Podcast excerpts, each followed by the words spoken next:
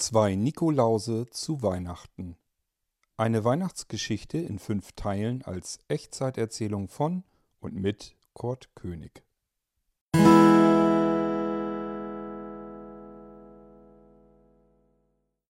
Teil 3 Das Wunder auf dem Eis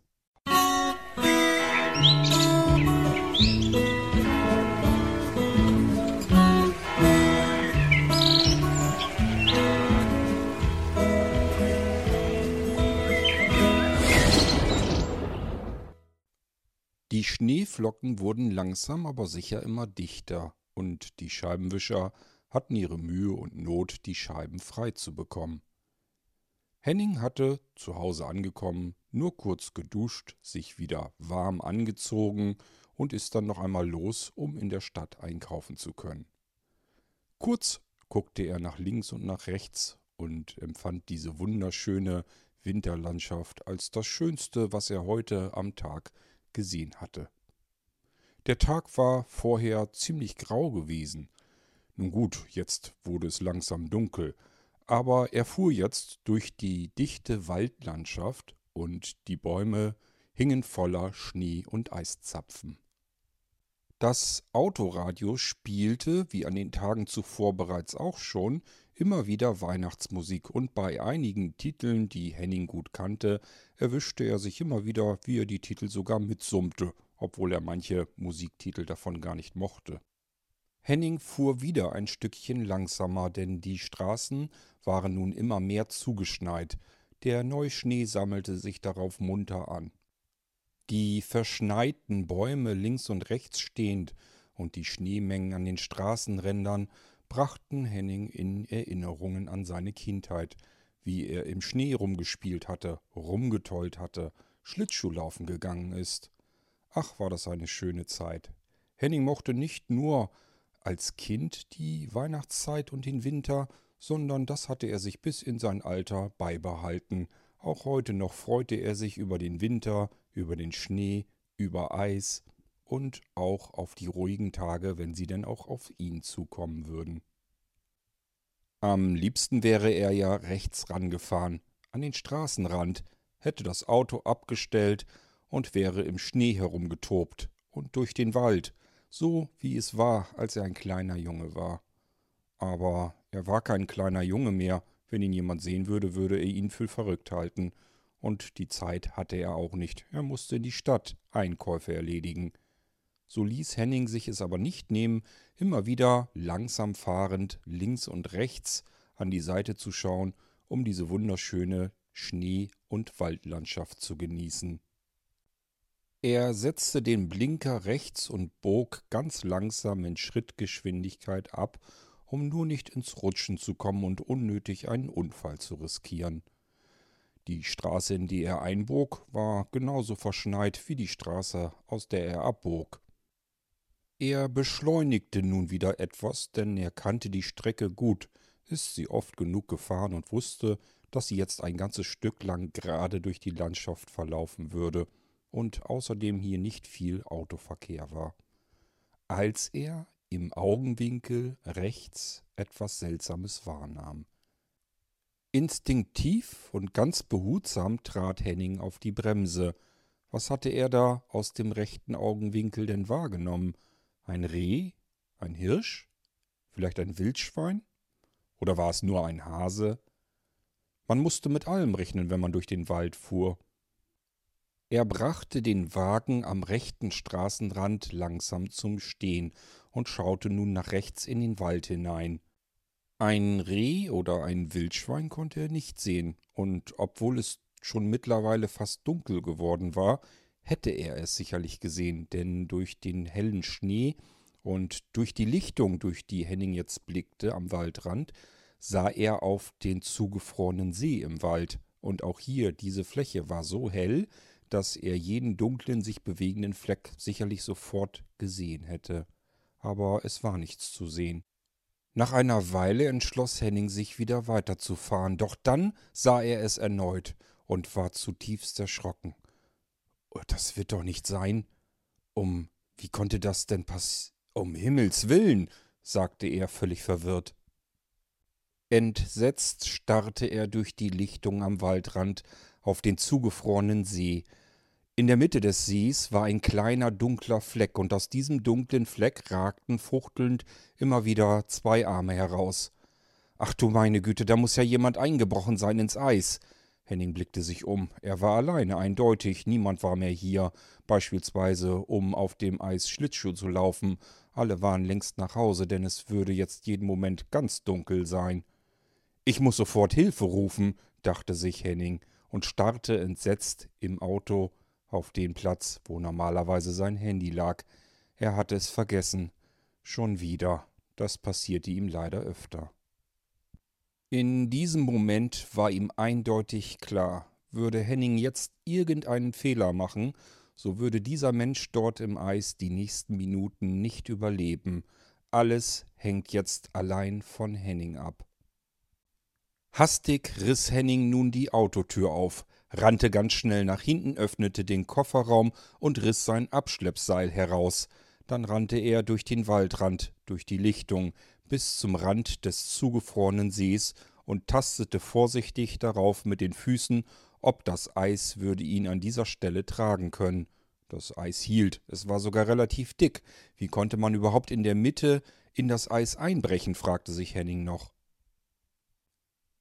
Der arme Unglücksrabe, der dort in der Mitte des Sees im Loch um sein Leben kämpfte, schrie nicht um Hilfe. Dies wunderte Henning. Wahrscheinlich war er bereits zu erschöpft dazu. Man hörte ihn sogar kaum. Halten Sie durch, ich bin gleich bei Ihnen, rief Henning zur Mitte des Sees und schlitterte Meter für Meter vorsichtig voran. Er beobachtete sehr, ob das Eis ihn weiter tragen würde, denn es würde niemanden etwas bringen, wenn Henning sich nun selbst in Gefahr brachte. Etwa zehn Meter vom Loch entfernt nahm Henning nun das Seil und warf es in Richtung des Loches. Er traf nicht gleich beim ersten Mal, musste das Seil wieder hereinholen und warf ein zweites Mal. Nun reichte das Ende direkt bis an das Loch heran. Doch der arme Unglücksrabe, der dort um sein Leben kämpfte, griff leider nicht an das Seil. Nehmen Sie das Seil, ich kann Sie dann rausziehen. Ich kann nicht zu Ihnen herkommen, sonst liegen wir da beide gleich drin. Nehmen Sie das Seil und ich ziehe Sie heraus. Doch die Person reagierte darauf nicht. Sie versuchte immer wieder mit den Armen und den Händen an den Lochrand zu fassen, um sich selber wieder hochzuziehen, aber die Kraft reichte überhaupt nicht mehr. Nervös blickte Henning sich um. Was würde er tun, wenn diese Person jetzt nicht nach dem Seil griff? Er bräuchte irgendetwas, um bis an das Loch heranzurobben auf allen Vieren. Man soll dann eine Leiter nehmen oder irgendetwas ähnliches. Toll. Mitten im Wald, wo soll denn hier eine Leiter herkommen? Er schaute sich um, ob es irgendetwas geeignetes geben würde, doch nichts war zu sehen, nur Bäume, Eis und in der Mitte das Loch. Da, nun griff die Person endlich nach dem Seil. Vorsichtig, ganz vorsichtig zog Henning an seinem Ende des Seils, und tatsächlich konnte er die nasse Person langsam aus dem Loch herausziehen. Nun erkannte Henning auch, dass es sich um eine Frau handelte, offensichtlich eine jüngere Frau, die dort aus welchen Gründen auch immer in dieses Eis eingebrochen war. Er zog behutsam weiter an dem Seil, bis er die Hand der jungen Frau greifen konnte. Keine Sorge, nun wird alles gut. Ich habe sie, ich habe sie fest im Griff. Keine Sorge, wir schaffen das, sagte Henning beruhigend auf die Frau ein. Jetzt war sie nah genug. Henning konnte sie an beiden Armen greifen und mit festem Griff nach oben ziehen, doch sie rutschte mit ihren Beinen immer wieder weg. Offensichtlich war sie völlig erschöpft, so dass auch Henning beinahe ins Straucheln kam, und er hörte sie bibbernd flüstern Nikolaus. Nikolaus? Was meinte sie denn jetzt damit? Hatte sie vor lauter Panik im Wasser, im kalten Wasser, ihren Verstand verloren? Nun musste alles ganz schnell gehen, das war Henning natürlich klar. Er nahm ihren Arm und zog ihn über seine Schultern, so dass er sie vernünftig würde vom Eis ziehen können. Er hatte gehofft, dass sie noch ein wenig mitgehen könnte. Das war allerdings kein Gehen, sondern mehr ein Schleifen. Meter für Meter mussten sich die beiden erkämpfen, und es kam Henning vor wie eine Ewigkeit mit jedem Meter, den sie vorankamen. Sie erreichten endlich den Rand des Sees. Nun mussten sie noch durch die kleine Lichtung, durch den Waldrand bis zum Auto.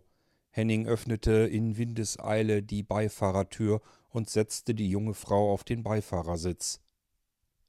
Hastig zog er seine Jacke aus und breitete die Jacke über der Frau aus. Dann ging er nach hinten zur hinteren Seitentür, öffnete sie und nahm eine Wolldecke vom Rücksitz. Als er dabei war, diese Wolldecke auszubreiten, überlegte er kurz. Es ging nicht anders. Es war ihm etwas unangenehm, aber es würde nicht anders gehen. Er ging in die Hocke, um direkt in die Augen der jungen Frau blicken zu können. Er schaute in ein bibberndes, mittlerweile schon leicht blau angelaufenes Gesicht. Hören Sie, ich, es ist mir etwas unangenehm, aber ich fürchte, es wird nicht anders gehen. Es ist fast eine halbe Stunde, bis ich Sie am Krankenhaus habe. Wer weiß, bei dem Schnee vielleicht auch noch länger. Sie müssen die nassen Sachen ausziehen, sonst werden Sie erfrieren. So warm kann ich das Auto gar nicht bekommen, dass das alles auftaut. Ich habe hier eine Wolldecke, da werden wir sie drin einwickeln und dann meine Jacke drüber und ich werde die Heizung anmachen und die Sitzheizung. Aber mit den nassen Sachen wird es nicht gehen. Die müssen Sie ausziehen. Hören Sie? Die Frau klapperte mit ihren Zähnen. Sagen konnte sie nichts mehr, aber sie nickte verständlich. Dann nestelte sie mit ihren blauen und klammen Fingern am Reißverschluss ihrer dicken Daunenjacke herum, die mittlerweile schon fast steif gefroren war. Sie benötigte für jeden Handgriff eine halbe Ewigkeit. Warten Sie, ich helfe Ihnen schon mal. Machen Sie sich an der Jacke zu schaffen, und ich werde zusehen, dass wir die Schuhe loswerden. Er fummelte an den Schuhen der Frau herum, um die gefrorenen Schnürsenkel öffnen zu können, und die Schuhe auszuziehen. Dann zog er die Socken aus, während die Frau jetzt endlich ihre Jacke auch nur geöffnet hatte. Er half ihr auch aus der Jacke heraus. So mussten nun auch noch der Pullover ausgezogen werden, und eine besondere Hürde war dann noch die Hose, denn die Frau konnte mit ihren klammen, blauen Fingern nicht einmal mehr den Hosenknopf öffnen.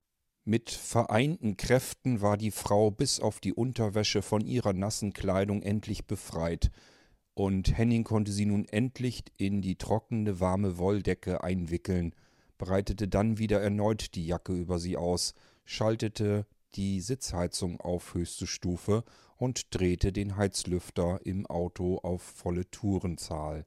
Dann setzte er sich hinters Steuer und fuhr los. Henning wendete auf der zugeschneiten kleinen Landstraße in Richtung des Krankenhauses. Wie heißen Sie? schaute er besorgt auf die junge Frau, die auf dem Beifahrersitz bibbernd saß. Doch sie konnte nicht mehr antworten. Hören Sie, Sie dürfen mir jetzt nicht einschlafen.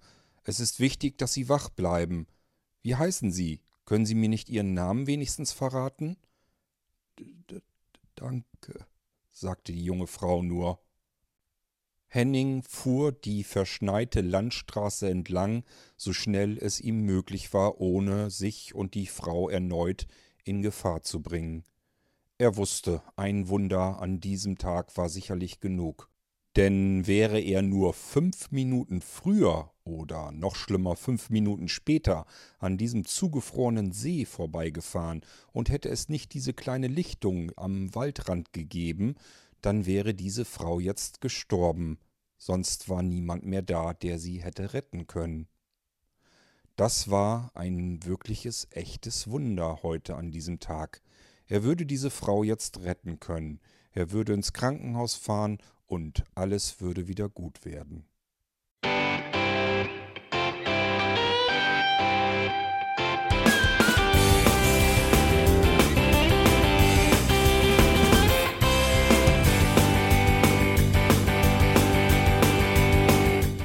Das war Irgendwasser von Blinzeln. Wenn du uns kontaktieren möchtest, dann kannst du das gerne tun per E-Mail an podcast.blinzeln.org oder über unser Kontaktformular www.blinzeln.org. Blinzeln schreibt man in unserem Fall immer mit einem D in der Mitte. Wenn du möchtest, kannst du uns sehr gerne auch einen Audiobeitrag auf unseren Podcast Anrufbeantworter sprechen.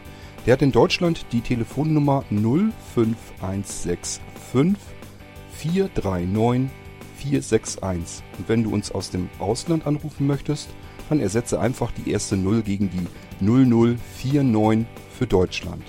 Wir bedanken uns für dein Interesse und freuen uns schon darauf, wenn du auch beim nächsten Mal wieder mit dabei bist.